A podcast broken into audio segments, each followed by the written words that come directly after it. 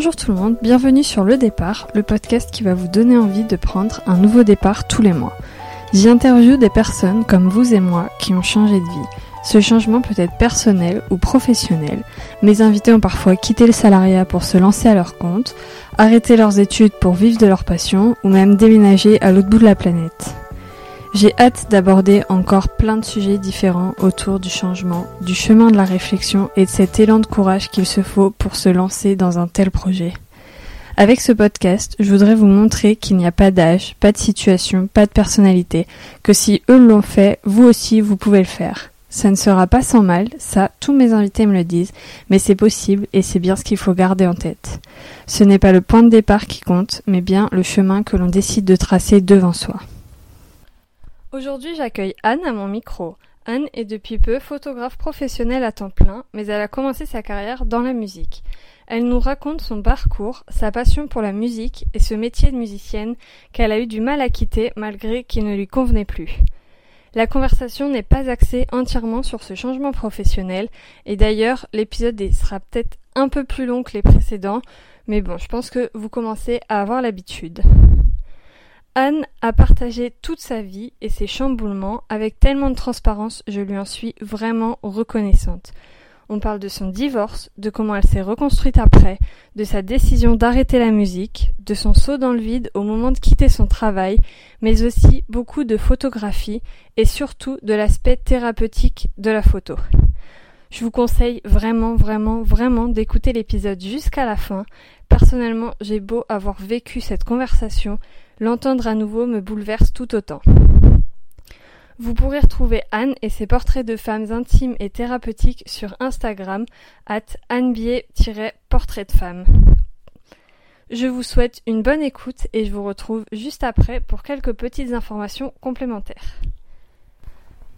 Bonjour Anne. Bonjour Manon. Comment ça va? Ça va super. Et toi? Ça va bien, merci. merci beaucoup d'avoir accepté mon invitation sur le podcast. Avec plaisir. Je crois que t'es mon premier profil pas pâtisserie. Ah, pourtant je suis super gourmande alors. J'ai vu ça. J'ai vu ça, je me suis dit oh là là, c'est un signe. non, t'es pas la première parce que du coup il y avait mes grands-parents que t'as rien à voir avec la pâtisserie, mais euh, voilà, sinon donc mon deuxième. Mais c'est quand même euh, un bon début. Je voulais varier un peu les profils, donc je suis ravie. Moi aussi. Est-ce que tu pourrais d'abord te présenter, s'il te plaît? Je vais essayer, oui. Euh, donc du coup je m'appelle Anne. A priori ça, ça va. J'ai 34 ans. Euh, j'habite à Paris, du coup, pour l'instant en tout cas. Et euh, je suis photographe spécialisée en portrait. Donc après, euh, plusieurs portraits, mais en tout cas en portrait. On en parlera, évidemment. D'habitude, je commence mes interviews par demander quel genre de petite fille tu étais, est-ce que tu voulais faire quand tu étais petite. Mais là, du coup, je vais te laisser le temps de la réflexion pour celle-là, parce que je vais te la poser. Mais d'abord, en fait, j'ai vu un post Instagram que tu as publié le 22 février 2016. 2016, d'accord. Où tu disais, je cite tout le poste. Hein. Oula. Mince. Mais non. Dans une société où nous courons après le temps, j'aime à penser que j'arriverai à en prendre. Prendre le temps de découvrir, prendre le temps de m'arrêter, prendre le temps de contempler, prendre le temps de profiter, prendre le temps de penser, prendre le temps de respirer, se payer le luxe même d'en prendre, perdre du temps pour en gagner. Est-ce que aujourd'hui, tu arrives à prendre du temps? Oui. Et beaucoup. Dans quel état d'esprit t'étais quand tu as écrit ce poste C'était une période un peu compliquée de ma vie parce que je m'étais séparée euh, peu de mois avant. J'étais en relation depuis euh, plus de dix ans. J'étais mariée, j'avais j'ai divorcé. Euh, euh, attends que je réfléchisse. Ah non, j'étais pas encore divorcée. J'étais en procédure de divorce, mais j'étais pas encore divorcée. Et je divorçais deux mois après ce poste-là. Et euh, je trouvais, je trouve toujours que, que le temps est vraiment un luxe et que malgré euh, la période de confinement qu'il y a eu cette année, je trouve que c'est toujours un luxe parce que depuis euh, depuis la reprise, enfin depuis le déconfinement, on est un peu retombé dans cette dans cette frénésie de de vouloir faire toujours plus de choses, de vouloir toujours courir après euh, tout ce qu'il y a à faire et euh, et voilà, c'est toujours un, une notion qui est importante pour moi, cette histoire de prendre du temps pour soi, de prendre du temps pour euh, savoir où on en est dans sa vie, de ce qu'on a envie de faire. C'est assez général en fait sur tous les sujets, je trouve. Et comment t'arrives aujourd'hui à en prendre du temps par rapport à cette période? Bah, je me pose plus en fait. Quand il y a un moment donné, je sens que euh, je sature de quelque chose, j'essaye vraiment de m'arrêter, de me dire euh, bon, là, il faut il faut faire une pause, il faut il faut faire autre chose. C'est pas toujours facile, mais c'est vrai que depuis que j'ai quitté en fait euh, mon poste, on en parlera après, mais euh, le temps est très différent. Donc euh, j'ai plus maintenant matière à le gérer moi-même, à décider de quand est-ce que je fais quoi, et si à un moment donné euh, je sens que je suis pas concentrée pour faire quelque chose, ou si je sens que j'ai besoin de prendre du temps pour moi, ou euh, de prendre du temps pour rien faire, ou du prendre du temps pour euh, voilà. Enfin, je, je le fais beaucoup plus facilement que que à l'époque, je pense. Sans culpabiliser. Euh, sans culpabiliser, oui. Par contre, c'est plus difficile de déconnecter. Voilà, Ah ouais. c'est plus ça qui me pose euh, problème aujourd'hui, c'est que hum, comme euh, je, je kiffe tout ce que je fais ou quasiment tout ce que je fais, du coup j'ai plus de mal à déconnecter parce que j'ai l'impression de, de perdre ce temps-là justement, de me dire mince mais je pourrais faire tellement de choses. Donc voilà, c'est plus euh, se freiner pour euh, se ressourcer, essayer de de travailler sur la créativité, de travailler sur des choses comme ça qui sont nourrissantes en fait malgré tout. Mm. Et, euh, et, et, et prendre du temps, en fait, c'est source vraiment de, de, de, de bonheur et de, et, ouais, de créativité, je pense. Ouais, c'est clair. Il paraît que, que la créativité naît quand on s'ennuie. Exactement. je crois qu'il y a beaucoup de choses qui sont nées pendant le confinement. A beaucoup de gens qui se sont ennuyés. c'est ça. Eh bien, merci pour cette réponse. Mais je ne m'attendais pas à tant, franchement. Euh, je me suis dit, je la prends au dépourvu. euh, ça se trouve, elle va pas savoir quoi me dire. Euh, J'étais un peu. Bon, du coup, je veux bien quand même qu'on revienne euh, à ton enfance Mhm. et à le, au genre de petite fille que tu étais et ce que tu voulais faire comme métier quand tu étais petite. Je ne me souviens pas du métier que je voulais faire. En tout cas, pas quand j'étais petite. Ado, je me souviens. Euh, petite, franchement, je me souviens pas du tout. Par contre, euh, j'étais euh, une fille, une jeune fille très sage, très très sage avec ma sœur. euh, Enfin, vraiment, on a été euh, méga, ultra, super sages toutes les deux.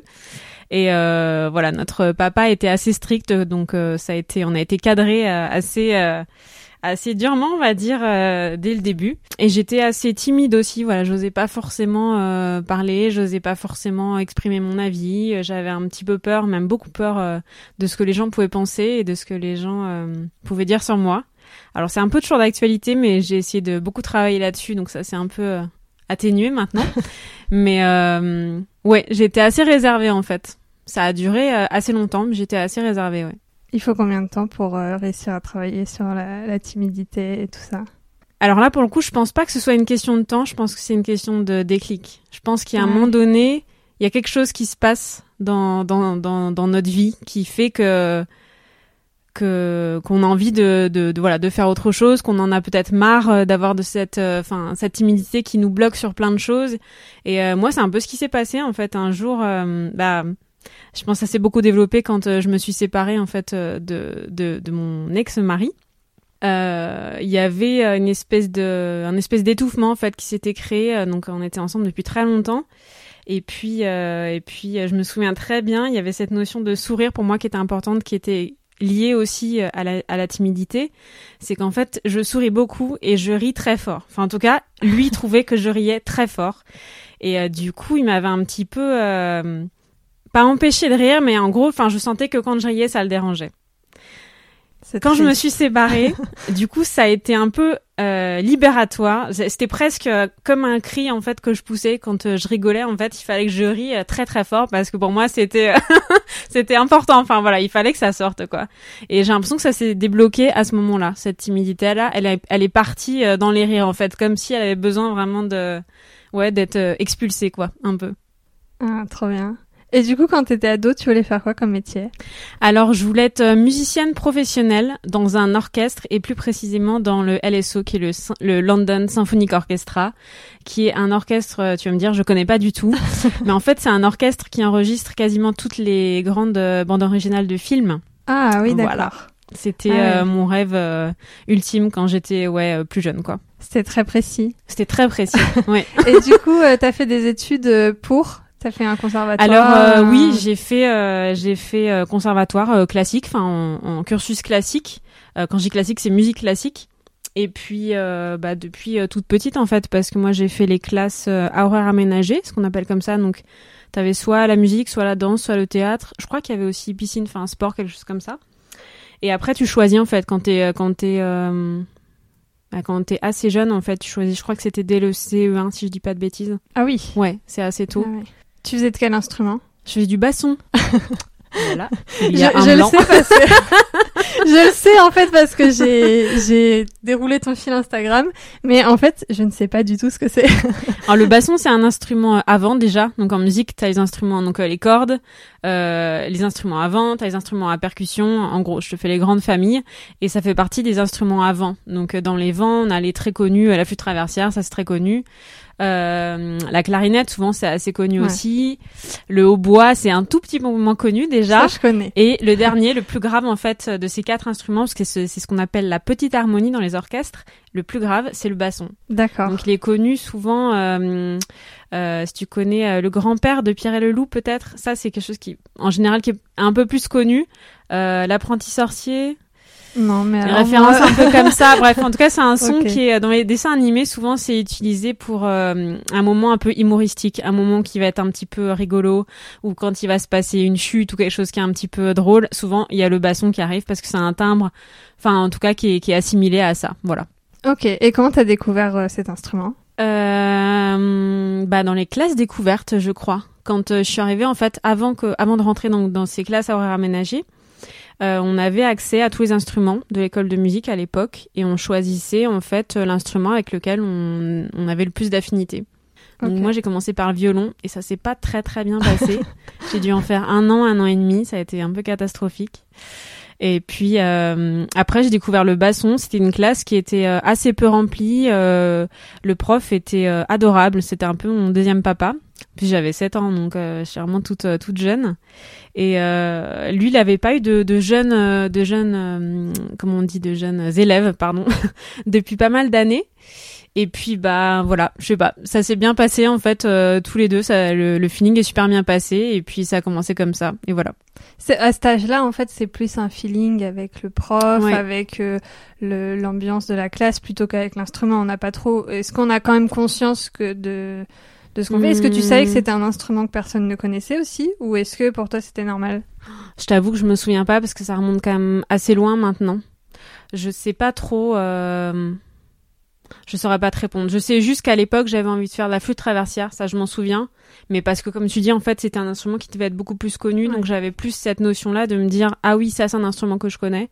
Et euh, en effet, j'ai découvert cet instrument avec le prof en question. Je pense que je connaissais pas avant, c'est possible. Ok, donc tu fais le conservatoire en musique classique euh, avec le basson? Oui. Et euh, est-ce que tu après tu continues dans cette voie pour atteindre ton rêve? Comment ça se L'excellence.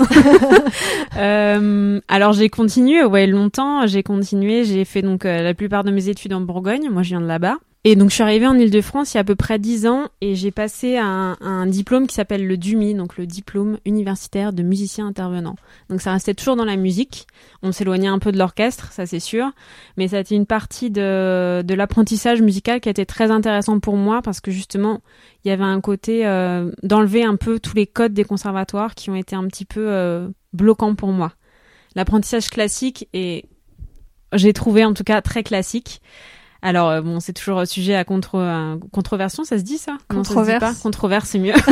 toujours sujet à controverse. J'aime bien inventer des mots, ça m'arrive régulièrement.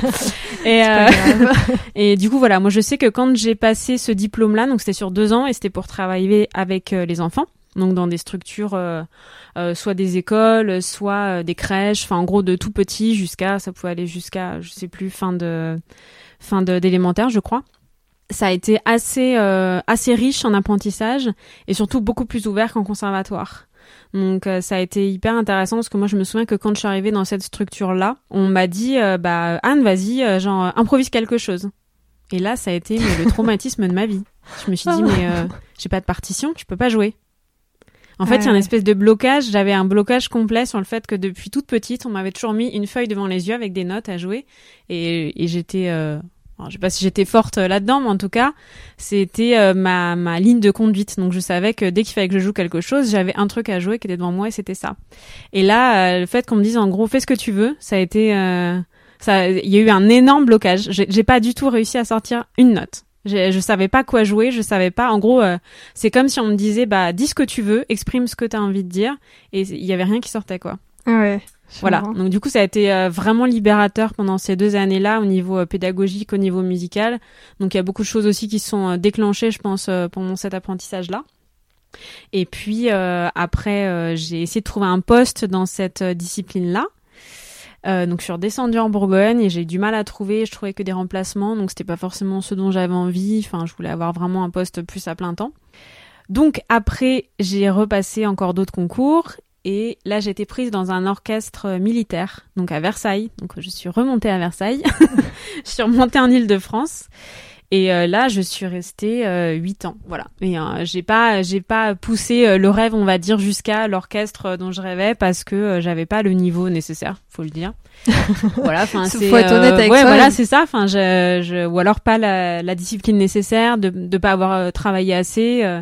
les, les places dans ces orchestres-là sont très très chères. Et il faut mm. être vraiment excellent pour y arriver.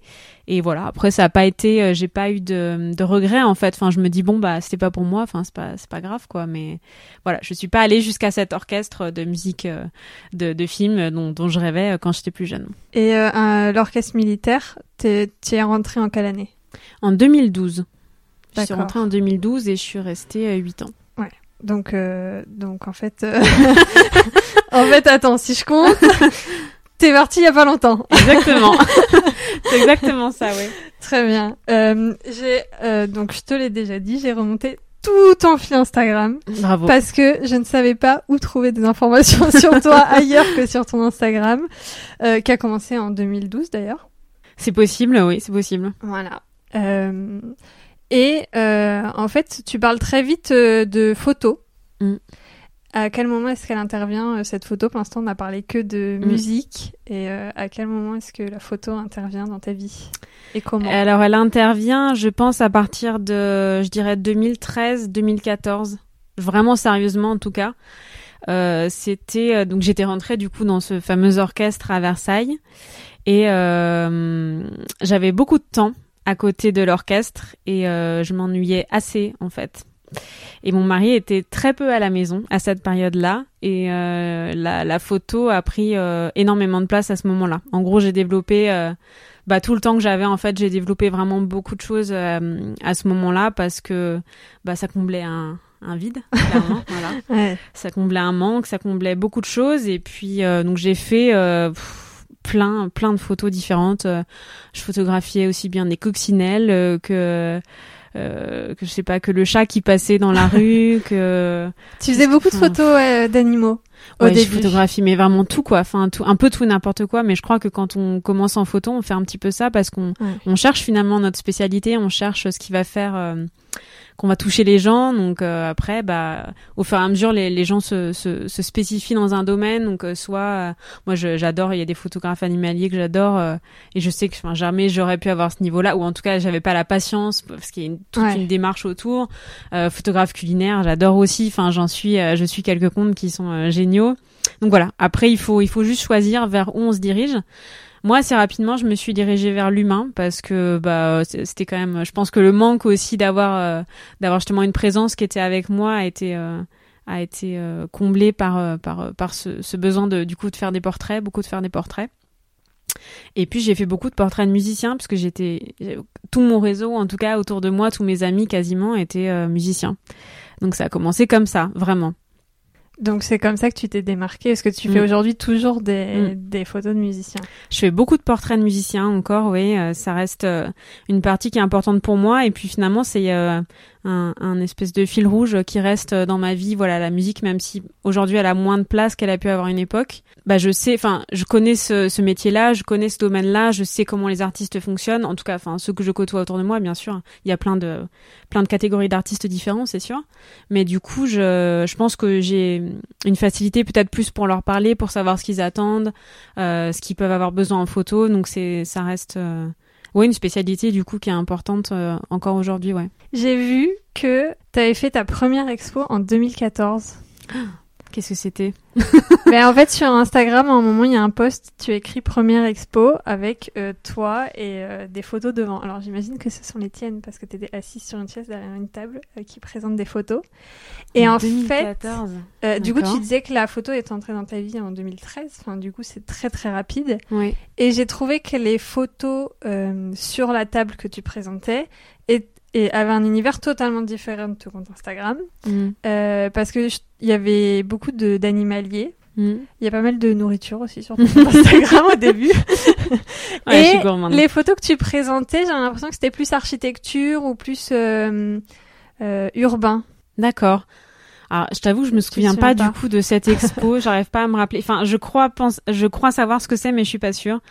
Euh, si c'était vraiment sur une table, je pense que ça devait être pour un, une vente que j'ai dû faire en fin d'année, un petit peu marché de Noël, un peu ce genre de choses. Je suis pas certaine que ce soit ça, mais c'est possible. Ah, ça doit être ça parce que c'était décembre 2014. Ouais, c'est ça. Alors c'est sûr que c'est ça. Et du coup, je pense que j'ai dû euh, prendre des photos euh, que j'avais dans mon stock photo que, que j'aimais, où je me suis dit qu'ils pouvaient plaire au plus grand nombre de personnes. D'où le fait que ce soit un peu éclectique et qu'il y ait pas mal de, de, de, ouais, de choses assez différentes. Mais je me souviens en effet que j'avais essayé un petit peu l'architecture. Alors après, j'ai pas du tout accroché en fait. Aujourd'hui, je me rends compte, enfin, j'ai pas l'œil pour ça. J'arrive pas du tout au niveau des, des lignes, tout ça. J'ai essayé hein, de de déguiser un peu l'œil. euh, Je sais pas, on dit pas trop aiguiser, mais de d'entraîner l'œil à voir comme ça. Mais euh, j'ai pas trop réussi. Mais en effet, ouais. Enfin, comme je te disais, j'ai un peu touché à tout et Ouais. bon voilà. Après, il y a plein de choses où je suis pas forcément douée, donc j'ai arrêté de, de juste de prendre en photo. Et quand je regarde, c'est aussi bien que que si je prenais en photo. Mais voilà, il faut. En fait, chaque discipline a vraiment ses caractéristiques euh, Mm. qui font qu'on Ouais. ne peut pas être bon dans toutes les disciplines en photo. Quoi. Ouais, je pense quand même qu'il y a, il y a beaucoup de, de codes différents suivant les disciplines et puis euh, de manière d'aborder, euh, de matériel tout simplement aussi photo, d'objectifs en fait. Enfin, c'est tellement différent d'une spécialité à l'autre. Je connais. Alors si, il y a peut-être un ou deux photographes où je trouve qu'ils s'en sortent sur sur des domaines assez différents, donc aussi bien architecture que portrait, mais je trouve ça assez rare quand même. Ouais. Oui, il y a toujours des très très bons. euh, Oui, il y en a qui sont bons partout, c'est un peu agaçant. Euh, donc il y a cette exposition en 2014 et en fait, donc je continue de remonter ton fil Instagram. Hein. Euh, 2015, euh, le bilan de l'année 2015 a l'air quand même assez catastrophique. Ah oui, très lourd. Je sais pas si tu veux en parler. En fait, j'ai vu un post à un moment donné, j'essaye de retrouver. Septembre 2015, tu mets un post où tu dis burn-out. Ah ouais. Ouais. C'est marrant ça. Et en fait, euh, t'es- je pense que la photo représente bien. T'es es énervé sur la photo. Je limite, je t'ai entendu crier à Mm. travers la photo. Mm. Et euh, est-ce que tu est-ce que tu as envie ou est-ce que t'as pas envie Si, si, de ouais. m'expliquer Mm. euh, ce qui se passe en 2015 Euh, bah, je me suis séparée moi en 2015, donc euh, fin à, peu près à cette période, hein, c'était en septembre euh, de mémoire ou octobre. J'ai j'ai oublié depuis, c'est resté longtemps marqué dans ma tête la date et heureusement euh, quand même ça a guéri un peu depuis. Mais je me suis séparée à cette période-là. Je crois que c'était plutôt octobre. Donc euh, du coup, je, je pense que c'était une période où je devais sentir que, que voilà qu'il y avait beaucoup de choses qui allaient pas, qui étaient pas euh, alignées pour le coup et c'était euh... ouais ça a été une année difficile parce que ça a ébranlé beaucoup de choses dans ma vie. Euh, beaucoup de certitudes que j'avais sur euh, le couple, sur euh, la vision du couple, sur euh, sur euh, voilà les valeurs de, de de se battre pour son couple, de enfin voilà tout ce qui était autour euh, autour de de, de l'amour, de de construire quelque chose. Il y a beaucoup de choses qui ont été ébranlées, qui ont été un peu fracturées, voilà. Donc je pense que ça ça a été assez comment dire assez violent. Ça a été assez violent pour moi cette période-là. Et la fin d'année, quand, euh, enfin, en, fin d'année, en fait, après, j'ai pris le, pli de le faire maintenant à chaque fois en fin d'année, début décembre ou mi-décembre, enfin autour de Noël en tout cas. Euh, j'ai mis un post, donc cette année-là aussi, euh, où j'avais fait des photos avec un ami à moi, Guillaume, que j'adore, et c'est lui qui m'a donné beaucoup le goût d'ailleurs de, de, de la photo après professionnelle. Et en gros, où où je disais que mon année vraiment 2015 avait été complètement merdique et que malgré tout, euh, bah, j'avais envie d'envoyer en fait des bonnes ondes. Enfin, je sentais que c'était important pour moi d'envoyer ça et de d'exprimer ce qui s'était passé pour moi dans cette année-là, de dire euh, voilà à quel point ça avait été douloureux. Je pense que j'avais besoin de le partager à ce moment-là. Et en fait, ça a été euh, un effet euh, boomerang parce que c'est j'ai eu tellement mais tellement de retours positifs auxquels je m'attendais pas du tout. Au final, c'est juste que moi j'avais envie de voilà de parler dans, dans de, de déverser ça et euh, ça a été euh, ouais du coup ça a été vraiment source de de, de, de plein de plein de bonheur à cette période-là. Mes proches ont été euh, géniaux, mes amis aussi. Euh, il y en a même qui m'ont dit non mais de toute façon c'est la meilleure chose qui pouvait t'arriver, c'était ça. Ah d'accord. ok, ça marche. Bon, ok. Je me rendrai euh, compte euh, plus tard. Ouais, c'est ça. Sur le moment, tu fais ouais, bah là je suis pas sûre, mais si tu le dis, on verra plus tard. Donc euh, voilà, ça a été euh, un peu une, un ouragan. Moi, mon année 2015, ça a été. euh, Mais plus du coup personnel que professionnel pour le coup. Souvent, quand Ouais. on dit burn-out, Ouais. on pense euh, Oui, non, professionnel. c'était c'était vraiment perso, là, ouais, pour euh, le coup. Ouais. Là, du coup, tu dis que le, le retour des gens t'a vachement porté. Est-ce que la photo, ça t'a aussi aidé dans ce, dans ce cheminement de, de traverser Oui, parce que après, je me suis mis beaucoup dedans en fait. Et puis, euh, alors il y a eu, peut-être un mois, un mois et demi où pour le coup, j'ai pas du tout posté. Je me souviens très bien ce qu'il a, fallu que que je que je digère un peu, voilà, cette période-là où j'ai pas pris de photos. Je crois, enfin, il y a eu une espèce de période un peu blanche, comme une page blanche qu'il fallait euh, laisser blanche et dire, ok, je tourne à un moment donné, je fais autre chose après. Mais euh, oui, c'est à partir de cette période-là que j'ai mis énormément l'accent sur la photo, sur euh, les portraits de musiciens aussi. Je crois que ça a beaucoup décollé à ce moment-là de mémoire. Et puis, euh, puis j'ai mis beaucoup d'énergie parce que du coup, c'était, un- je pense qu'il y avait une partie qui était déjà thérapeutique pour moi. Je me souviens, en fait, ouais, je me souviens que quand, du coup, j'ai déménagé assez vite en fait, même avant d'être divorcée, j'ai déménagé quasiment tout de suite. Euh, j'ai cherché des appartements. Mes parents ont visité des appartements avec moi et ils m'ont dit non non mais c'est hors de question que t'ailles là-dedans. et finalement, on a trouvé un appartement qui était euh, un, un- vraiment un cocon quoi. C'était euh, à côté de Versailles et il était pas grand, hein, il faisait 25-26 mètres carrés je crois. Par contre, j'avais autant de surface euh, dans l'appartement que de jardin. Ah oui. Voilà. Donc, c'était, il était, cet appart, il était génial. Vraiment, j'ai adoré en fait. finalement, me reconstruire dedans, enfin, me l'approprier. Du coup, j'étais toute seule dedans. Ça a été finalement une, une belle période après. Sur le moment, c'était hyper douloureux, hein, bien sûr, jusqu'en décembre, janvier, je pense, c'était très très douloureux. Et puis après, euh, cette vraiment ce cocon que je me suis euh, que je me suis fait en fait dans cet appartement, il m'a permis de, de repartir sur d'autres choses. Et je me souviens avoir travaillé mais des heures et des heures et des heures et des jours sur euh, mon site, sur retravailler ma com, sur du coup il fallait tout que je change parce que ma signature changeait parce que j'étais mariée donc j'avais pris le nom de mon, Ah oui. mon ex, donc il fallait que j'enlève le nom, que je refasse toute la com. Et euh, donc oui, je me souviens euh, y avoir passé mais vraiment euh, énormément de temps. T'avais déjà une, euh, une envie de professionnaliser du coup? Parce que c'est quand même un investissement de temps, Ouais, ouais, de ouais. travail. euh. Oui, mais alors j'étais pas du tout. Pour, pour moi, c'était. euh, C'est compliqué de répondre à cette question. Euh, Je pense pas que vraiment l'idée de me dire le but c'est d'en faire mon métier. Je pense pas que c'est c'est pas arrivé à cette à ce moment-là. Je voulais que ce soit plus euh, clean, je voulais que ce soit que mon site soit mieux, qu'il soit plus aéré, tout ça, enfin qu'il soit remis à jour.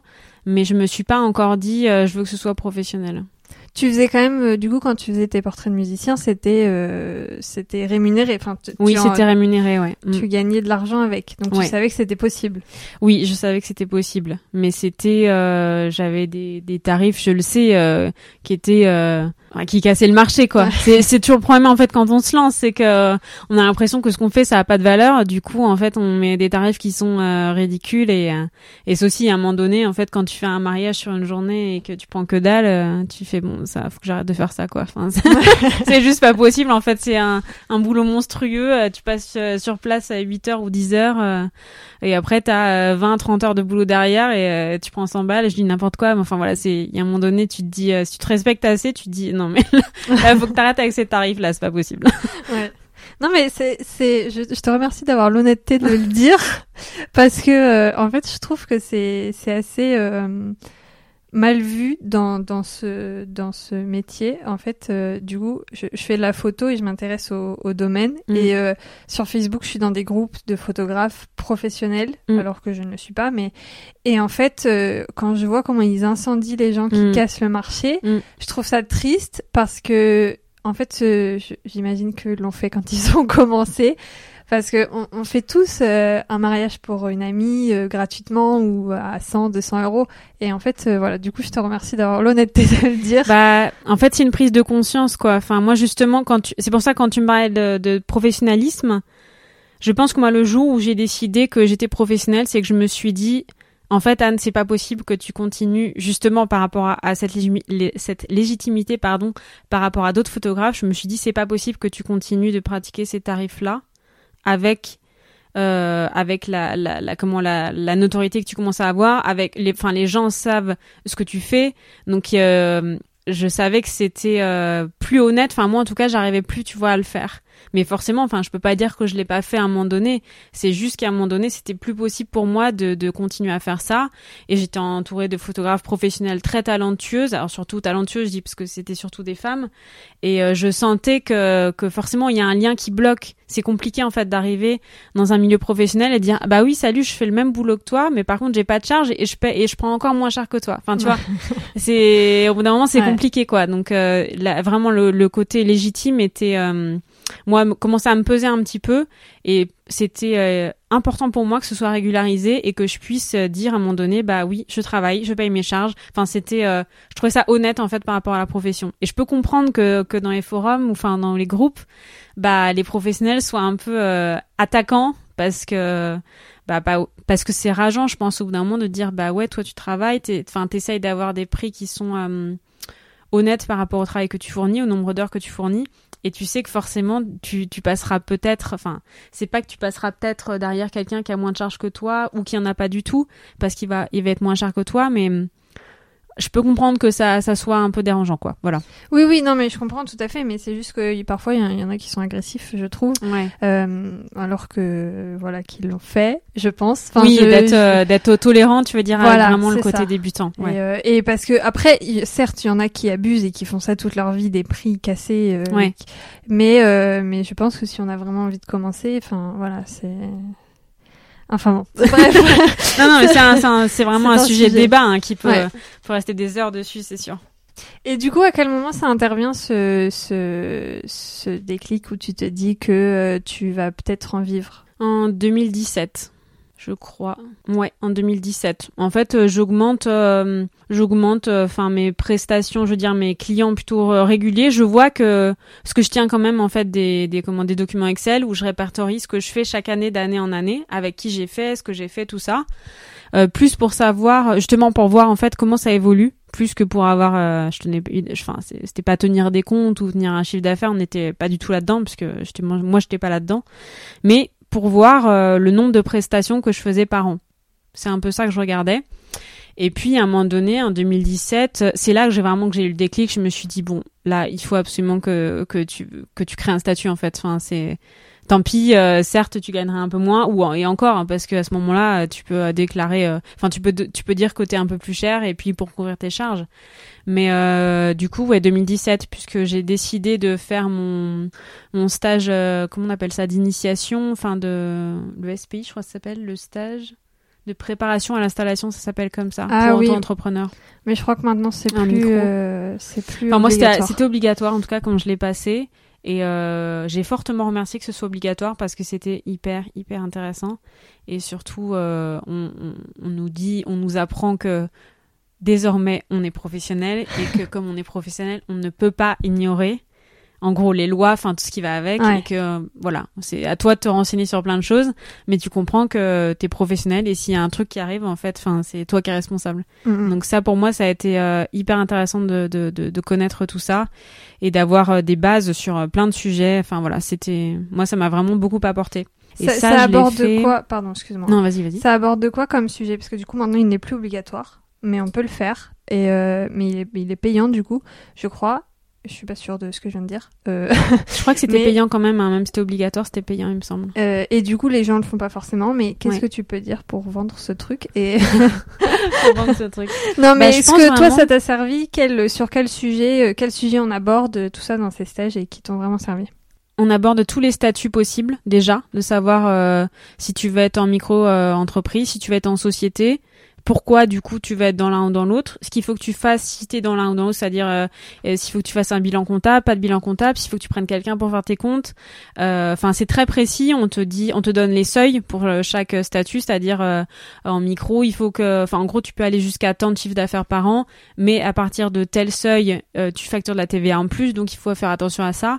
Ça te met beaucoup en fait en ça donne énormément de conseils sur euh, vraiment les bases, les débuts de l'activité, c'est-à-dire comment ça peut se passer une année. En gros, euh, ce qu'on se rend pas pas forcément compte, on te dit bah oui c'est 70 000 euh, euros de chiffre d'affaires. Ah bah on se dit mais c'est énorme. En fait, quand on vient du salarié, on se rend pas compte. enfin, moi, j'avais vraiment cette notion-là. Je me disais, non, mais c'est énorme, 70 000. Puis après, tu divises par 12. Et puis, euh, tu te rends compte que c'est pas si énorme que ça. Après, tu dis, oui, mais attends, mais il y a des charges, en fait. Donc, ça, c'est pas ce que je touche. Ah oui, d'accord, en fait, non, c'est pas si énorme que ça. Enfin, en fait, il y avait plein de prises de conscience, tu sais, euh, sur, euh, sur plein de sujets différents comme ça. Et puis, je pense qu'il y a un, vraiment un rapport à l'argent qui commence à devenir un peu différent de quand t'es salarié aussi. Mm, mm. Tu, tu te rends compte que c'est pas pareil et que qu'il va falloir que bah que tu te débrouilles pour gagner cet argent-là, pour le créer, pour euh, créer tes tarifs, pour que ce soit cohérent. Donc il y a aussi un peu un ouais vraiment un début, un début par rapport à l'argent qui, qui s'est un petit peu euh, un petit peu euh, changé pour moi. Et puis euh, le côté un petit peu plus euh, juridique aussi de se rendre compte qu'on a une responsabilité, qu'encore une fois on est professionnel, on n'est plus particulier, on n'est plus, enfin il n'y a plus personne pour euh, nous dire oui oui il faut que vous soyez à tel endroit à telle heure, il faut que que je sais pas comment t'expliquer mais tout ce qui est vraiment administratif en fait après c'est à toi de te renseigner. Donc moi j'ai trouvé que ce stage il était bien pour tout ça en fait, de prendre conscience vraiment que tu deviens professionnel et que t'es plus salarié juste à avoir ta fiche de paye et que en gros on fait tout pour toi. Dans cette partie vraiment administrative, je veux dire. Euh, ça, ça a été, euh, ouais, moi ça a été un petit déclic pour moi ça. T'avais pas de la famille où tes parents étaient pas entrepreneurs où il y avait rien. Euh, non, non, non, rien du tout. Et euh, alors aujourd'hui, hein, je continue d'apprendre encore des choses. Il y a encore des choses euh, que que je sais pas par rapport à ce métier-là. Mais heureusement, il y a énormément de groupes euh, d'entraide sur Facebook notamment.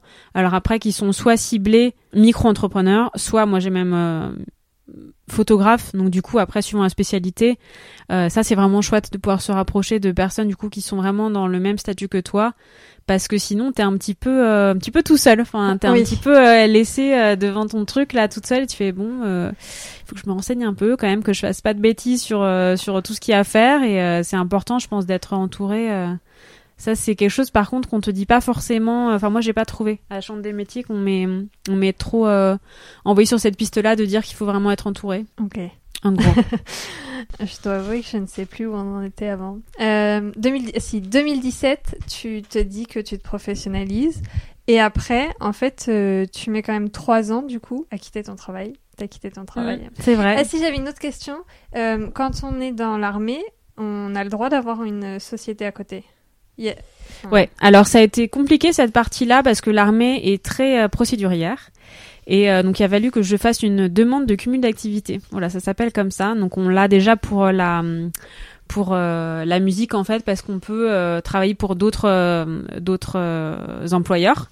Et pour la photo, j'ai fait pareil en fait, c'est-à-dire que j'ai demandé en gros qu'ils m'autorisent à ouvrir, enfin en tout cas à faire de la photo à côté, voilà, pour que ce soit on va dire toléré. Voilà, ils sont après quand je l'ai demandé, j'étais moi en fin de contrat, je savais que je renouvelais pas après, donc c'était plus euh, une passerelle pour moi qui était euh, pratique. Et en gros euh, c'était un peu comme une reconversion, donc ça aurait été, je pense, déplacé qui refuse cette reconversion. C'est pas comme si je continuais après pendant dix ans à être toujours à l'armée et puis à continuer de faire ma société, mais en effet ils sont un petit peu compliqués à ce niveau-là, de, le cumul, tout ça, de d'activités, ils sont un petit peu, ouais compliqué. voilà. Pour faire simple. c'est ça. Du coup, tu savais que tu renouvelais pas ton contrat euh, parce que tu avais la photo ou parce que tu n'avais plus envie de faire euh, ça? Parce que j'avais plus envie, plus du tout envie en fait. Quand j'ai pris la décision en janvier donc 2018, j'ai fait mon, mon, stage donc de création d'entreprise.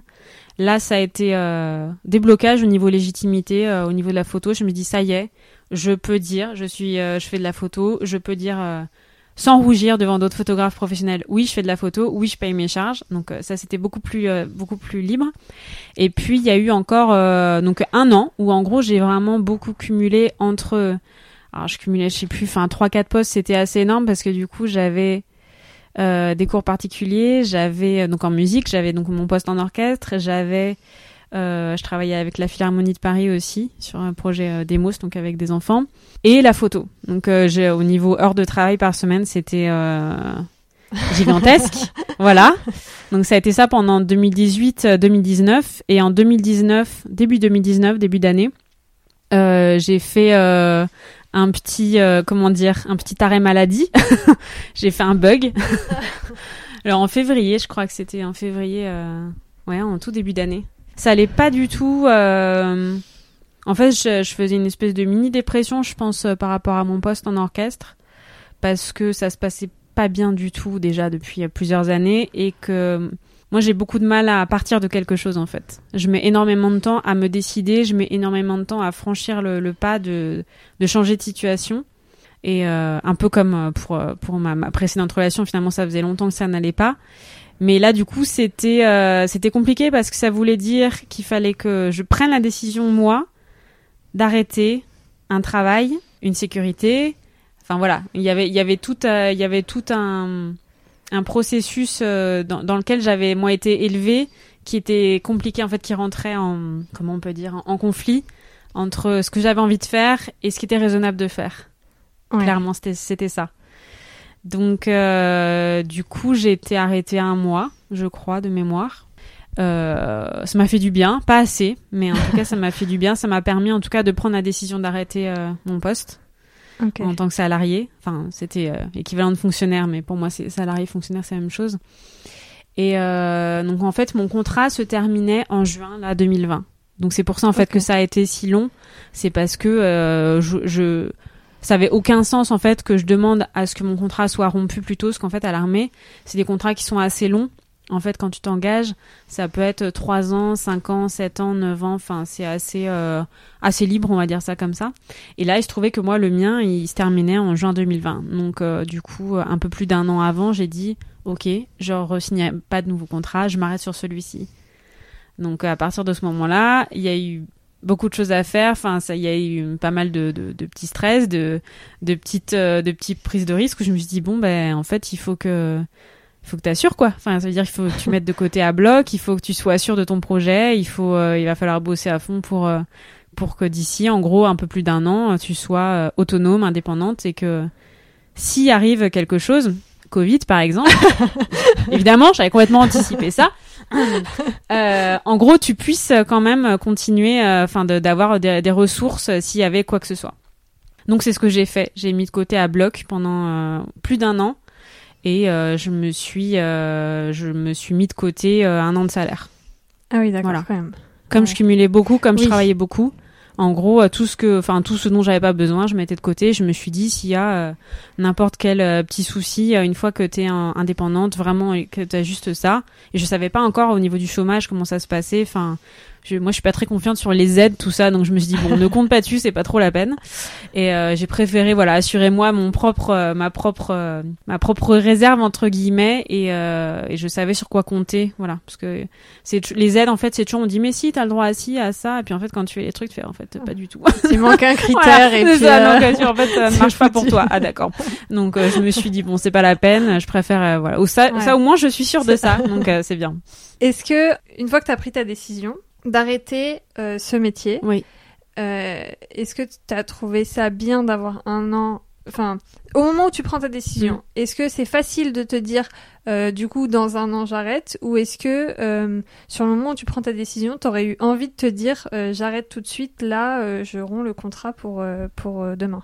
Enfin, pas demain. Non, parce que, tout, mais... parce que je suis de la musique depuis que j'ai 7 ans, en fait.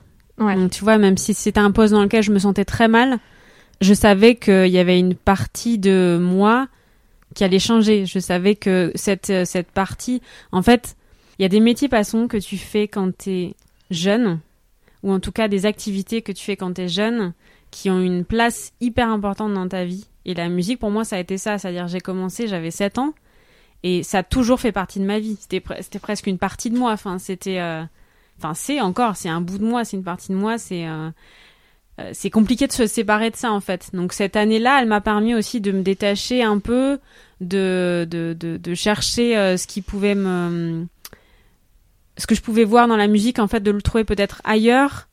Et en fait, je me suis aujourd'hui, je me rends compte que je vais peut-être avoir un rapport qui est plus serein et plus euh, plus joyeux à la musique parce que c'était devenu quelque chose de très compliqué en fait à vivre. Et euh, aujourd'hui, je serais peut-être euh, plus heureuse finalement d'aller voir des concerts, d'aller écouter mon chéri qui est musicien aussi, enfin d'aller écouter voilà, enfin des, des, amis à moi qui sont musiciens, sans avoir cette pression de me dire finalement, enfin c'est peut-être pas ce que je voulais faire euh, dans cette branche-là en fait. Mmh. Donc il m'a fallu cette année-là aussi pour euh, voilà, pour essayer de dédramatiser un petit peu tout ça et et, et puis laisser la place ouais à la photo en fait. assez facilement, ça s'est ça s'est fait. Tu joues encore? Du, du basson. Alors cette année c'est un peu compliqué avec le Covid. Il y a beaucoup de concerts qui ont été annulés, Ouais, beaucoup de. C'est une année tellement particulière que euh, je, là je te dirais non comme ça, mais euh, enfin il y aurait pas eu le Covid, je pense que je jouerais toujours. Euh, moi j'ai encore euh, une heure de cours qui me reste euh, que je garde pour l'instant. Je, je verrai si je la garde encore. Donc donc oui techniquement je joue encore. Pour Voilà. ton plaisir Alors pas encore pour le plaisir. On verra d'ici quelques mois peut-être. mais- Ok. C'est difficile de jouer tout seul euh, quand on a joué dans un orchestre? Ouais, c'est difficile. Après, moi, ce que je préfère, c'est euh, musique de chambre, c'est-à-dire c'est un plus petit effectif qu'en orchestre. Tu vas être à 2, 3, 4, 5 personnes. Et du coup, le rapport euh, entre les musiciens est beaucoup plus proche que dans un orchestre où on est à 40, 50, euh, 60, enfin voilà. Ok. Donc, ton année euh, de transition se passe. Est-ce que le du jour où tu le dernier jour de ton travail, t'as l'impression quand même de sauter dans le vide ou est-ce que t'es vraiment bien préparé? Enfin, tu t'es dans le vide avec tes économies, bah, ça fait peut-être un parachute, je ne sais pas. Est-ce que c'était avant ou après le Covid? C'était pendant le Covid. Ah, en Ouais. plein dedans, d'accord. Ouais. C'est-à-dire qu'en fait, moi, j'ai mon contrat se terminait euh, le 5 ou 6 juin, je crois. Donc ça veut dire qu'en gros, mes deux, trois derniers mois, je les ai passés en confinement, quoi. Ouais. Mes, mes deux, trois derniers mois de mes huit ans de salariat, quoi. Là. Donc ça a été compliqué à ce niveau-là, plutôt parce que j'étais là, non mais attends, en fait, tu quittes un poste, mais euh, t'as pas eu de dernier concert, t'as pas eu de dernier, enfin Ouais, toi, ouais. tous les derniers trucs que t'as un petit peu pour clore ton chapitre, euh, clore ton, ton bouquin que t'as envie de faire. Donc euh, ça a été un petit peu compliqué à ce niveau-là, par contre. Et puis, euh, je sais pas, à un moment donné, ça s'est fait euh, plus simplement. Je me dis, bah ouais, bah tant pis, en fait, c'est pas grave. Euh, J'ai eu quand même droit à un petit pot de départ euh, officieux, on va dire, euh, voilà, où c'était euh, c'était en extérieur, donc euh, du coup, c'était euh, c'était, on va dire, euh, pas trop Covid, comme on dit, voilà, ça allait. et euh, ça m'a fait du bien, je pense, de le faire quand même, enfin que ce soit prévu, et ça a mis quand même un terme à un moment donné à cette à cette période de 8 ans qui était importante. Et du coup. euh, j'ai eu une petite appréhension, une petite appréhension pardon, pendant le Covid au tout début parce que je me suis dit oulala, là là, là il se passe un truc euh, un truc bizarre, un truc euh, inconnu et euh, je me suis dit Anne, en fait, tu viens de d'axer ta com depuis genre un ou deux ans sur les portraits de musiciens et là ils ont plus de boulot. Ouais. Voilà. Donc euh, là, il y a eu un petit, euh, une petite prise de conscience. Je me suis dit bon, il faut absolument que je retravaille euh, sur ma com, essayer de voilà de d'élargir un petit peu. Donc, euh, donc j'ai continué bien sûr ces portraits de musiciens, mais en tout cas j'ai axé aussi beaucoup sur euh, euh, les familles, sur les couples. J'adorais aussi, enfin les photos de couples, vra- vraiment essayer de de- d'être plus en immersion sur les familles, sur les mariages, sur toutes les prestations de ce côté-là. Et je pense que ça a plutôt bien fonctionné. Donc voilà, c'est la, la, petite appréhension que j'ai eue, c'était vraiment de ce côté-là, de me dire que ma communication était peut-être mal aiguillée par rapport à la situation. Mais après, je savais, comme j'avais cette, sécu- cette sécurité financière de côté, j'étais pas très inquiète à ce niveau-là. Je me suis dit, même si ça dure euh, six mois, enfin, ce qui me paraissait beaucoup, mais je me suis dit, bon, t'as quand même de quoi vivre. Et en plus de ça, j'ai quand même finalement eu du chômage. Donc là, je le touche pas parce qu'en gros, euh, je, enfin, je déclare trop de chiffre d'affaires en, en photo. Mais trop, en gros, trop. euh, ah, pour eux en tout cas trop. Mais si vraiment, je me dis voilà, si vraiment ça se passait mal, bah j'ai du chômage en fait qui m'attend. En gros, il est en pause, c'est-à-dire Ouais. si vraiment il y a un mois où je déclare zéro, euh, ce qui j'espère n'arrivera jamais. Mais en gros, mon chômage se déclenche à ce moment-là. Ok. Donc en fait, euh, j'ai vraiment pas de, j'ai pas de raison finalement d'être inquiète aujourd'hui. Voilà. Ok. Après le confinement, tu as, développé un peu une nouvelle euh, Mm. offre, si Mm. on peut dire. On peut dire ça comme ça, oui. Est-ce que tu peux en parler? Oui, Et oui, oui. aussi euh, parler de pourquoi et de comment tu as eu cette idée de cette offre? Voilà, je pense que tu sais euh, Oui. que- oui, oui, bien sûr. Euh, alors c'est une offre que je... c'est pas qu'elle a été développée pendant le confinement, c'est que je travaille dessus depuis euh, un an et demi en fait. Mais c'est juste que je pense que c'était le temps que ça mûrisse, le temps que que je sois à l'aise, le temps que encore une fois ça a été un déclic pour moi de ça a été en fait à partir du moment où j'ai décidé de scinder vraiment cette partie-là donc en fait tout ce qui est portrait de femme pour moi ça faisait un an et demi vraiment que c'était euh, quelque chose qui était important pour moi et puis, euh, j'arrivais pas en fait à en parler sur mon compte principal. Là où je parlais justement beaucoup des musiciens, beaucoup des mariages, beaucoup de, couples, enfin beaucoup de, des portraits que je faisais déjà. Mais le portrait de femme étant beaucoup plus intime, étant beaucoup plus euh, introverti, étant plus dans une démarche euh, presque de développement perso, enfin vraiment dans un truc beaucoup plus profond. En tout cas pour moi, ça me touchait beaucoup plus de, sur euh, sur mon sur mon moi de femme, on va dire ça comme ça. Euh, j'avais du mal en fait à en parler assez librement sur mon autre compte et aussi parce que je savais qu'il y avait beaucoup d'hommes qui me suivaient. Je pense que ma, ma communauté sur mon compte principal est 50-50. Il y a autant de femmes que d'hommes. Et euh, du coup, je me sentais euh, ouais un petit peu, je sais pas, j'arrivais pas à en parler librement. Et puis à un moment donné, je me suis dit non mais en fait, il faut que je scinde les deux. Il faut que je fasse un compte vraiment à part pour ces portraits-là, pour que justement les femmes aussi qui me suivront là-bas, bah, se sentent euh, voilà enveloppées dans une bulle un peu de de bienveillance. On est entre nous, on discute entre nous. Il n'y a pas de regard d'homme aussi. Je pense que ça pour certaines c'est important peut-être d'avoir ce, non regard d'homme. Enfin après c'est peut-être moi qui qui, euh, qui hallucine là-dessus, mais pour moi c'était important vraiment qu'il n'y ait pas ce regard-là. Et pourtant, enfin, je, suis mariée, enfin, je, je le vis très bien, euh, voilà, mais je sais pas. Il y avait, il y avait ce côté pour moi qui était important de se retrouver juste entre femmes. Alors sans être euh, complètement dans dans le féminisme ou quoi que ce soit, parce que j'avoue que pour, pour moi parfois c'est des valeurs qui sont un petit peu extrêmes où j'adhère pas forcément, mais en tout cas juste voilà d'être entre nous et de pouvoir discuter de choses qui sont plus intimes. C'était juste ça qui était euh, qui était pour moi important de mettre euh, en valeur et, et de, le, de le scinder vraiment du reste de, de mon activité. Je trouve, en fait, euh, je trouve que tu le retransmets vachement et je pense que personnellement, en tant qu'utilisatrice des réseaux sociaux, ça m'aurait gêné de voir euh, ces photos dans, dans ton Mm. compte, euh, dans ton premier compte. Et je trouve que c'était une, une très bonne idée et j'adore regarder euh, ce compte. En fait, je vais regarder même si t'as pas posté un Mm. truc. Parfois, euh, j'y pense et je me dis ah oui tiens, je vais aller regarder. Et je sais pas, c'est juste un moment, euh, je sais pas, un moment euh, sympa, juste euh, de, de douceur. Je sais pas euh, comment. ouais, c'est un peu le but en fait. Enfin, c'est ça, c'est d'avoir une espèce de parenthèse en fait où il y a rien qui vienne euh, entraver ça. C'était un peu le but, je pense, pour moi à la base. Et puis, euh, et puis, je pense que comme c'était très clair pour moi, ça a été sûrement plus facile à à, comment à communiquer comme message et puis à, à créer en fait sur le feed et tout ce qui va avec. Donc, euh, tant mieux. Donc euh, bien, ça a bien fonctionné.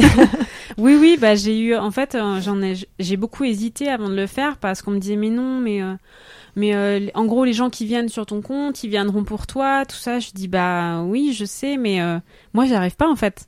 J'arrive pas à Ouais. communiquer de la même façon sur les deux comptes. C'est euh, il y a un compte où j'ai je sais pas combien ils sont, euh, 1000, 1200, je crois qu'il y a 1200 personnes à peu près. En fait, j'en avais 1600 pendant un temps, puis en fait j'ai fait un gros tri euh, justement pendant le Covid parce qu'il y avait des gens. euh, bah, comme tu, tu dis, j'ai mon compte depuis 2012, donc en fait, Ouais. euh, enfin voilà quoi. Il y a ça c'est, il y a eu beaucoup de beaucoup de, de gens qui sont passés, puis il y a eu tellement de, de différentes périodes sur Instagram où euh, il y a eu des des périodes où euh, où il y avait plein de comptes qui se créaient et qui n'étaient pas forcément euh, réels. Donc j'ai fait un gros tri là-dedans, des comptes de, pub, des comptes qui, enfin voilà, qui servaient à rien clairement. Mais finalement, ces 1200 personnes, je me dis aujourd'hui, je les connais pas forcément. Voilà. Et ce que j'aime bien sur l'autre compte, c'est que on est peu pour l'instant. J'espère que voilà que ce sera amené à grandir, tout ça, je l'espère vraiment. Mais j'ai envie en fait de savoir euh, qui me suit, j'ai envie de savoir euh, ce qui se passe pour euh, ces femmes-là, parce que du coup là maintenant c'est il y a 90% de femmes, il y a très peu d'hommes, ou si c'est des hommes, c'est des amis à moi, enfin des gens que je connais en tout cas. Je je fais très attention à savoir qui arrive sur ce compte et qui fait quoi. C'est c'est vraiment important pour moi. Enfin voilà. En Ouais, c'est trop. En fait, on se sent en sécurité sur ce compte. ouais, c'est le but. Ouais. et c'est trop bien. Franchement, c'est trop bien. Au tout début de la conversation, tu as dit que la photo euh, avait été thérapeutique pour toi. Mm. Et récemment, tu as dit que euh, sur ton compte Instagram euh, Portrait de femme, tu as dit que euh, ces séances photo étaient thérapeutiques pour les femmes que tu prenais en photo aussi. Mm. Est-ce que tu peux expliquer en quoi c'est thérapeutique? J'ai mis du temps à poser ma question, Yes, c'était si, si, nul. si, si, c'est un, un gros sujet. Alors pour moi, ça a été thérapeutique parce que quand euh, j'ai fait euh, mes premières photos, alors pas du tout intimes, c'était juste des portraits euh, avec toujours mon ami Guillaume. Donc ça, c'était fin 2015. Donc je venais de me séparer. J'avais dans l'idée ma photo que je voulais poster en fin d'année justement pour voilà pour envoyer des bonnes ondes tout ça. Et mon idée de photo c'était où j'avais les deux mains devant la, la- devant la bouche et où j'envoyais en fait des espèces de, de, de, de pétales dorés. Je sais plus ce que c'était, des confettis ou un truc comme ça. Et en fait, quand on a fait cette série de photos, moi j'avais l'impression en fait de dégager quelque chose de, de justement de hyper positif tout ça. Sauf qu'en fait dans les quand j'ai quand j'ai vu les photos quand je me suis vue sur le l'écran de, de mon copain je me suis rendu je me suis rendu compte en fait que c'était euh, que j'avais un air hyper triste. Ouais. En fait ça à l'intérieur quoi. Ouais c'était euh... en gros c'est comme si essayé désespérément de faire croire que enfin en tout cas d'essayer d'envoyer quelque chose de positif mais que j'y arrivais pas quoi. Malgré le fait que j'avais envie ça passait pas. Le message passait pas à travers la photo. Ça ça ment pas quoi une photo ça c'est exactement ça donc du coup euh... donc euh, quand je l'ai vu ça a été un peu un choc mais pas c'est pas que la photo était pas belle ou quoi c'était vraiment le le, la tristesse du visage en fait qui se dégageait. Je me suis dit mince, mais euh, c'est pas possible quoi. Enfin, enfin, je sais pas. Ça a été vraiment un gros déclic c'est, cette séance photo. Je me rappelle comme si c'était hier, et je me souviens comme si c'était hier de quand j'ai vu. vraiment, il y avait un portrait où je me suis dit, oh, cette tristesse quoi. Et je me dis bon bah c'est pas grave. Enfin après c'était l'idée c'était d'accepter aussi. Voilà, c'est il y a des il y a des émotions, des périodes dans la vie où c'est pas facile et euh, et on peut pas faire semblant quoi que que ça va. Donc euh, donc j'ai accepté ça. Mais le début vraiment de la photothérapie ça a commencé comme ça pour moi. Vraiment de prendre conscience des choses, de de, de et d'accepter en fait euh, les choses telles qu'elles étaient. De se dire bah ok c'est pas grave. Tu vas pas forcément bien, ça va mettre un peu de temps, mais voilà. Après de, de de conscientiser ça, ça a été assez fort. Et du coup, j'ai refait des séances photos au fur et à mesure. Alors avec euh, Guillaume, avec euh, d'autres photographes, et au fur et à mesure du temps, en fait, toujours en photo, je me rendais compte de l'image du coup que j'envoyais, de ce qui se passait sur les photos, de mon visage, de, de, de, des expressions, de, fin, de tout ça. Donc euh, ça a été, ça a été vraiment, enfin, et ça allait encore thérapeutique parce que ça me fait du bien, quoi. Ça me fait du bien de voir l'évolution, ça me fait du bien de me dire ah c'est chouette. Euh, là, j'en suis là et j'ai plus problème d'image en fait que j'avais au début aussi, même même avant avant les photos. De me dire euh, non, mais j'ai pas envie qu'on prenne en photo, j'ai pas envie de voir euh, en gros ce que je ressemble en photo. Ou enfin, il y a eu tout ce côté-là aussi où il y a beaucoup de gens qui disent qu'ils sont pas photogéniques, j'entends, mais je sais pas combien de fois ça. c'est pas une question d'être photogénique ou quoi. Tout le monde est photogénique en fait. Mais il suffit juste de d'avoir le le regard conscient de de, de se voir sur une photo en fait, d'accepter le fait qu'on se voit sur une photo. Ça c'est compliqué pour beaucoup de gens. Mais moi aussi, hein, les premières photos, c'était compliqué. Hein. En fait, entre se voir dans un miroir et se voir sur une photo, c'est très différent. Oui. Parce que déjà, en fait, une photo, elle va immortaliser euh, une fraction de seconde, vraiment une fraction d'expression, quelque chose sur lequel tu peux pas revenir. Enfin, c'est fait, quoi. Donc, certes, après, tu peux travailler sur tes expressions, sur tes micro-expressions. Moi, j'en ai un milliard. Quand je me vois en vidéo, c'est une catastrophe. mais ça va. Enfin, j'ai fait le deuil de ça. C'est pas grave. Mais, euh, mais en effet, en photo, euh, bah, quand ça va pas, ça se voit, quoi. Enfin, y a, y a, on peut pas faire, euh, on peut pas faire grand chose, en fait. Enfin, après, on peut, je sais pas comment expliquer. Je pense qu'il y a une, une part de, de, conscience qui est importante à avoir et, et pour moi c'est vraiment ça que je cherche en fait à transmettre aussi avec les, les portraits de femmes, c'est d'avoir la conscience de comment on est et d'accepter comment on est. Je crois que c'est moi c'est ce qui m'a le plus aidé de me dire bah ouais je sais que je suis comme ça, je sais que que tel truc ou tel truc je l'aime pas chez moi. Maintenant je sais quand je me vois en photo que, que voilà que cette partie là je vais peut-être moins l'aimer. Euh, suivant l'angle tout ça ça aussi c'est hyper important les poses les angles. Mais euh, mais en fait c'est plus un problème maintenant. J'ai accepté ça en fait. J'ai accepté de d'être comme ça. Je sais que mon ventre c'est un truc que j'aime pas. Quand je vois en photo si jamais c'est des photos justement un peu plus intimes euh, c'est une partie que j'aime pas trop. Mais je le sais. Je m'attends pas à voir autre chose sur la photo je m'attends pas à avoir un ventre différent. Je sais qu'il est là, en fait. ouais, c'est très honnête. Enfin, je trouve que tu es très honnête avec toi-même et c'est euh, incroyable. Mais du coup, c'est ce que je recherche, euh, ce côté thérapeutique. C'est vraiment d'essayer d'apporter euh, une, une, quelque chose de beaucoup plus léger, en fait, euh, aux femmes en général, parce que, parce que je suis passée vraiment par toute cette phase de... Oh, putain, le corps, c'était pas possible, quoi. Moi, c'était pas possible. J'arrivais pas, j'arrivais pas à à l'accepter, j'arrivais pas à le, à le, à l'aimer, j'arrivais pas à tout ça en fait. Et puis vraiment, au fur et à mesure, toutes ces étapes, toutes ces, toutes ces acceptations, au fur et à mesure, euh, bah ça, ouais, ça m'a beaucoup allégé. Comment tu prépares en, en, tenant compte de tout ce que toi t'as vécu? Comment tu prépares une séance euh, portrait de femme intime? Alors souvent, moi, ce que j'aime bien, et c'est souvent ce qui se passe, c'est que les femmes déjà, euh, alors soit commencent par me suivre, soit m'écrivent en message privé. Donc en fait, on échange déjà énormément. Mais avant même de me dire, bah oui, je te prends une séance. Enfin, vraiment, euh, je sens que souvent il y a un besoin déjà de parler, d'échanger sur euh, la démarche, sur juste le compte, sur euh, sur voilà le fait d'être positif, tout ça, enfin ce genre de choses. Donc ça se fait assez naturellement. Et puis à un moment donné, oui, il va y avoir un déclic, peut-être à me dire bon bah ok, euh, on fait une séance, euh, voilà. Il y a déjà en fait un lien qui s'établit euh, avant de dire quoi que ce soit, avant de dire. c'est pour ça que enfin moi je fais pas de genre de réservé en ligne, de trucs comme ça parce que je pense pas que ça marcherait trop en fait. Enfin, ouais, il y a besoin d'une confiance. Ouais, je pense que c'est une démarche qui est tellement particulière et qui, qui est tellement profonde. C'est vraiment le, le, mot pour moi qui est important, c'est que c'est profond et que ça peut pas être comme ça du jour au lendemain en fait. Donc ça c'est le, on va dire le démarrage. Et puis après, euh, quand une fois que la séance est bookée, si euh, si la fille ou la femme me dit bah ça y est, j'ai envie de faire ça avec toi, on réserve, on cale une date, on, s'organise et puis euh, surtout, je leur envoie un questionnaire en fait de préparation vraiment avant la séance qui est encore sur alors soit des choses qu'on a déjà abordées plus ou moins, soit pas, donc des choses qui peuvent être plus ou moins intimes. C'est elles qui évaluent dans leur réponse ce qu'elles ont envie de me confier ou pas. Souvent, elles confient énormément de choses, énormément, énormément de choses, parce que ça fait aussi partie du déclic, ça fait aussi partie de la démarche de dire bon ben, euh, en gros, je lâche les chevaux, je lui dis euh, tout ce que j'ai à lui dire, comme ça, il n'y a pas de mauvaise surprise pendant la séance, de savoir si je sais pas quelque chose ou s'il y a un enfin, je veux dire, un truc que j'ignore qui peut être important ou qui peut être bloquant pendant la séance, il vaut mieux que je le sache avant, en fait, parce que mm. sinon, c'est un peu, euh, c'est, c'est dommage. Et c'est vrai que du coup, il y a, par l'écrit, il y a un côté euh, assez libérateur aussi. Et je sais que, enfin, j'en ai discuté avec euh, une amie à moi, enfin, qui a fait plusieurs séances, on a fait plusieurs, plusieurs séances ensemble, on, on s'est beaucoup suivis. Et puis là, cette année, elle a décidé d'en faire une pour elle. Donc là, c'était en, en forêt. Donc euh, pareil avec ce côté euh, vraiment femme nature, euh, voilà, un peu plus dénudée. Elle avait vraiment envie de ça. Et elle me dit en fait, quand j'ai répondu aux questions, en fait, je pleurais au fur et à mesure où je répondais aux questions. Ça, ça sortait quoi. Il y avait, il y avait beaucoup de choses qui sortaient, beaucoup d'émotions qui sortaient, beaucoup de, de mots et peut-être elle, elle s'attendait pas à autant quoi. Ouais. pour moi, le côté thérapeutique, il commence bien avant la séance, vraiment bien avant. Comment est-ce que toi tu prépares euh, en fonction d'une histoire?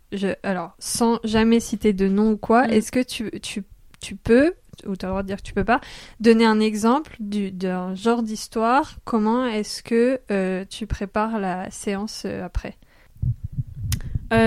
J'adapte beaucoup en fonction des réponses que je vais avoir. Si c'est des personnes que je connais, ou en tout cas des personnes qui m'ont contacté avec qui on a beaucoup discuté, en fait, je vais, je vais sonder sur le moment. Au tout début de la séance, en fait, il y a une, une, bonne partie du début où on va se mettre à l'aise, où on va discuter un petit peu, où euh, je sais pas, je propose de boire quelque chose si elle a envie de boire quelque chose, euh, je lui demande comment sa journée s'est passée, enfin en fait des banalités quoi, vraiment histoire d'être euh, tranquille, enfin pas de pression, ok on est là. Après je vais lui demander ce qu'elle a amené comme tenue, on regarde ensemble. Elle me dit bah voilà, moi j'aime plutôt ci, plutôt ça, mais bon j'ai apporté ça aussi. Je lui demande les tenues en gros dans lesquelles elle, se sent le plus à l'aise ou celles qu'elle préfère ou si vraiment genre une tenue euh, un peu euh, un peu favorite qu'elle a envie de mettre. Et puis après on commence seulement à partir de ce moment-là on commence euh, la séance et là on commence complètement habillé toujours. C'est assez rare sauf si euh, les femmes sont venues chercher quelque chose euh, de, plus précis ou de plus intime dès le début. Mais sinon, on commence toujours habillée, donc euh, soit, je te dis, une tenue, une tenue qu'elles adorent, une tenue dans laquelle elles se sentent belles, elles se sentent à l'aise. Et puis, en général, je fais plein de blagues au début, quoi. Enfin, je, je dédramatise beaucoup, voilà, le, la situation, on, on échange, toujours vraiment dans le côté cool, il n'y a pas de pression et il n'y a pas de il faut absolument arriver à tel résultat en fait. Ça c'est important aussi. Mm. pour moi et pour elles enfin qu'elles sentent qu'il n'y a pas de ouais. Enfin je vais pas leur dire il faut absolument qu'à telle heure on en soit à tel moment il faut que tu fasses telle pause tel truc sinon la séance elle est ratée. Enfin ça n'a pas d'intérêt quoi. Donc euh, voilà en gros. Est-ce que tu aurais un conseil pour une femme ce, n'est pas personnel. Hein. un conseil pour une femme qui n'aime pas ce, qui n'aime pas son physique, qui n'aime pas son image et qui en même temps aimerait bien l'aimer. et qui pensent que euh, par ce genre de séance, ça peut fonctionner, mais qui n'ose pas et qui n'osera pas. Comment est-ce que tu peux la convaincre d'oser?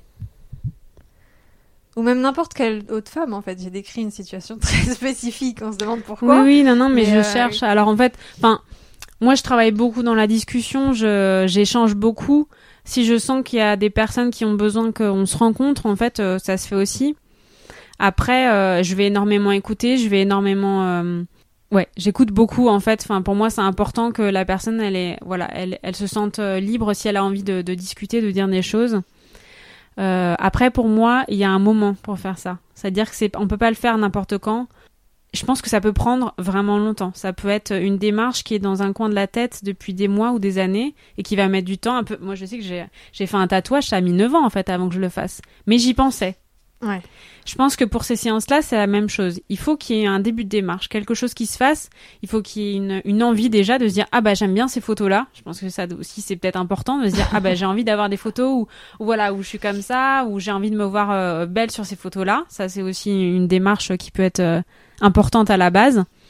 Et puis après, ça va être un déclic dans la vie de la femme. C'est-à-dire que ça peut être euh, souvent ça arrive après euh, des, des, grosses périodes, des, des, gros des gros chocs, des, des gros euh, des gros changements. Donc euh, soit avant une grossesse, après une grossesse, après une rupture, une nouvelle vie, un nouveau métier, enfin des choses qui ont été impactantes dans la vie de la femme.